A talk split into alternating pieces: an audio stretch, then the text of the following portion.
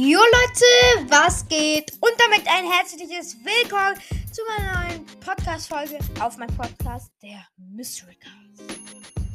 Und heute werden, werde ich euch die drei reichsten Brawler aus Brawlywood sagen. Ja, let's go!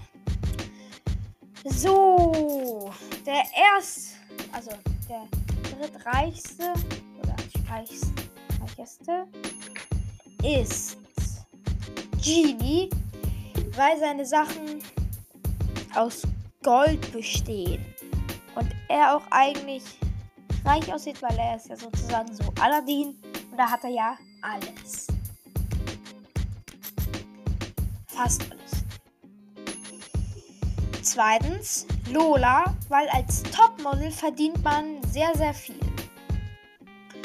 Und schon das und schon erstens Griff, weil in Brawl schießt er mit Geld und dafür muss man reich sein, steinreich sein. Ich schätze, er ist ungefähr Milliardär, weil wenn man mit Geld schießt, muss man ja sehr viel Geld. Ja, das war's mit den drei reichsten Brawlern. Ich hoffe, euch hat's gefallen. Haut rein und ciao, ciao.